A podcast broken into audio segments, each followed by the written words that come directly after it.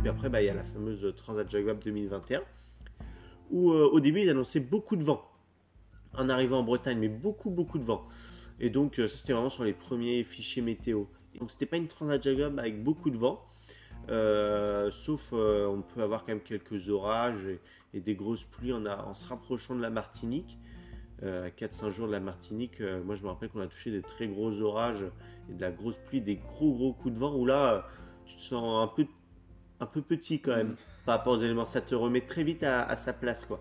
Et donc euh, même ça, euh, c'est un, c'est un cours euh, pour être humble, c'est hyper bien quoi. Là tu te dis en fait l'homme il maîtrise pas tout quand même. Donc c'est vraiment impressionnant et plus rapide. Donc la course dure moins longtemps qu'il y a 100 ans, mais ça reste quand même une sacrée épreuve. Beaucoup de satisfaction de finir, de réussir, de rester vivant. Nous on avait trois objectifs. Le premier c'était de rester vivant. Le deuxième c'était de finir la course. Et le troisième c'était d'essayer de battre un peu les copains quand même autour.